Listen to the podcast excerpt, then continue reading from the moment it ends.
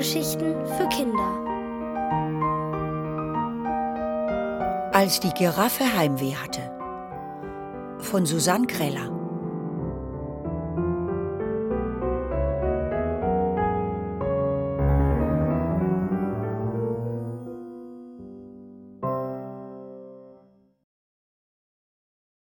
Heiliges Giraffenglück.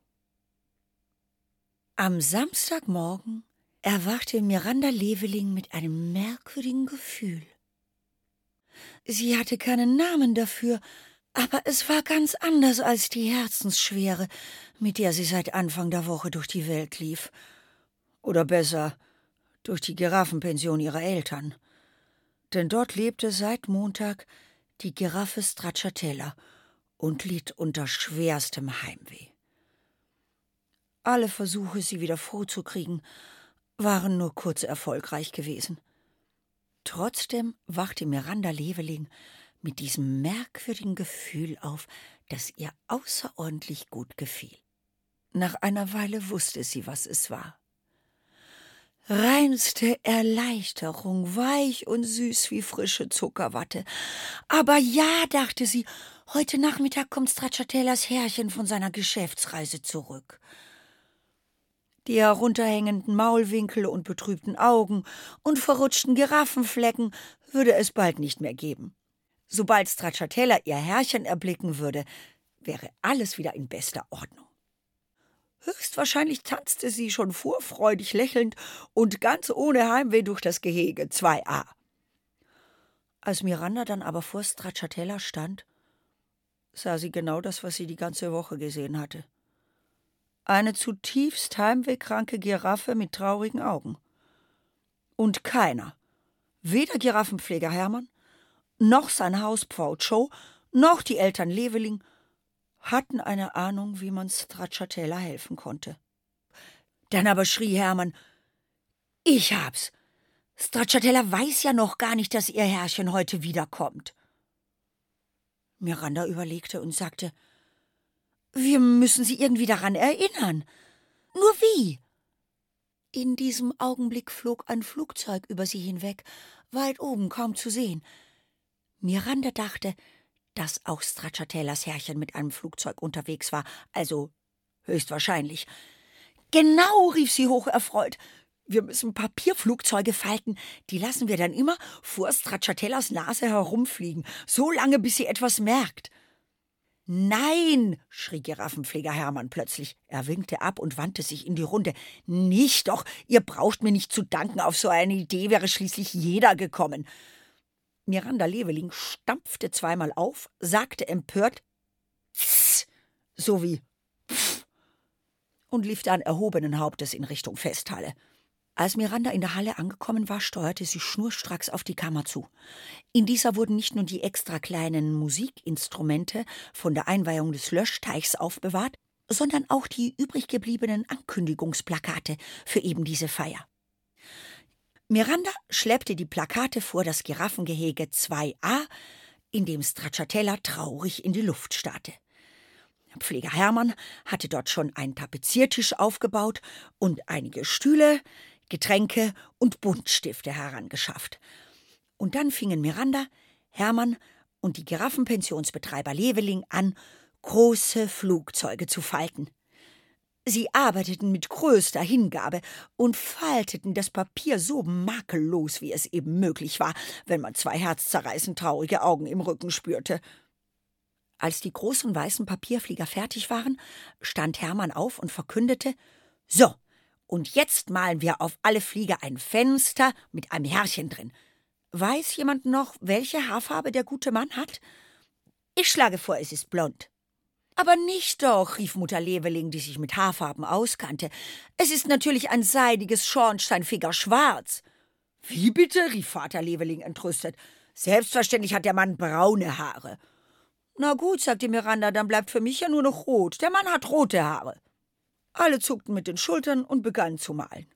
Und eigentlich war es gut, dass sie sich in der Haarfarbenfrage nicht einig waren, denn so mussten sie sich wenigstens auch nicht um die Buntstifte streiten. Als sie ihre Papierflugzeuge fertig bemalt hatten, standen sie auf und ließen die Flieger durch die Luft sausen. fast direkt vor Stracciatellas Nase. Immer wieder wurden die Flieger aufgehoben und in die Luft geworfen, unermüdlich, stundenlang. Mittlerweile war es früher Nachmittag und das traurige Gesicht der Giraffe Stracciatella hatte sich kein bisschen verändert. Sie starrte einfach vor sich hin und hatte keinerlei Sinn für die Papierflieger. Gerade als Hermann zischte, und er hat doch blonde Haare, stand plötzlich ein vornehm gekleideter Mann mit Rollkoffer bei ihnen. Er hatte eine Glatze. Stracciatellas Herrchen, dachte Miranda erleichtert. Ab ganz genau jetzt wird alles gut. Heiliges Giraffenglück. Aber irgendwie. Nun ja, wurde überhaupt nichts gut. Miranda verstand die Welt nicht mehr. Denn Stracciatella sah ihr Herrchen überhaupt nicht an und hatte jetzt sogar einen beleidigten Gesichtsausdruck.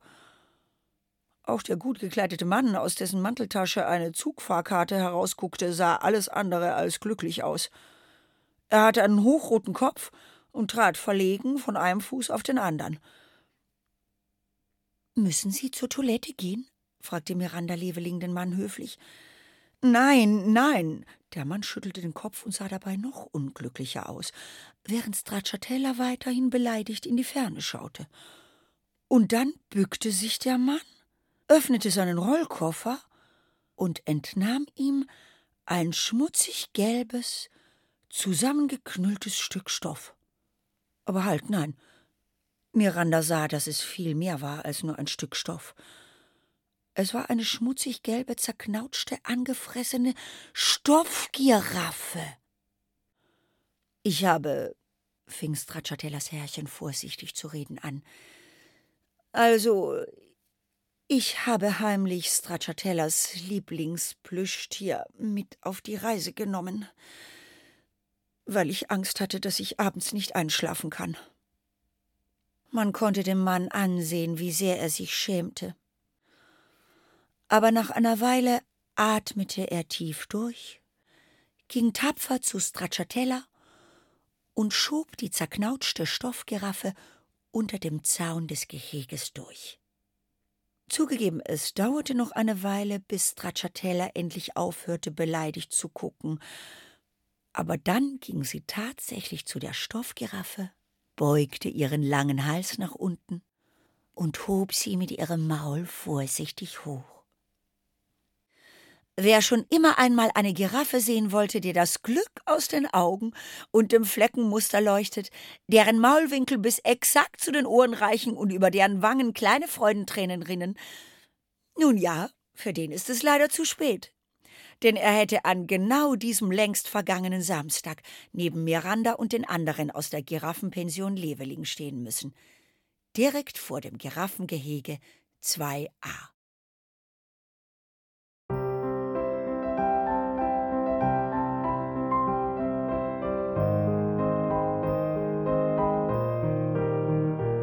Ihr hörtet, als die Giraffe Heimweh hatte, von Susanne Kreller. Gelesen von Sophie Reuss. Ohrenbär. Hörgeschichten für Kinder. In Radio und Podcast.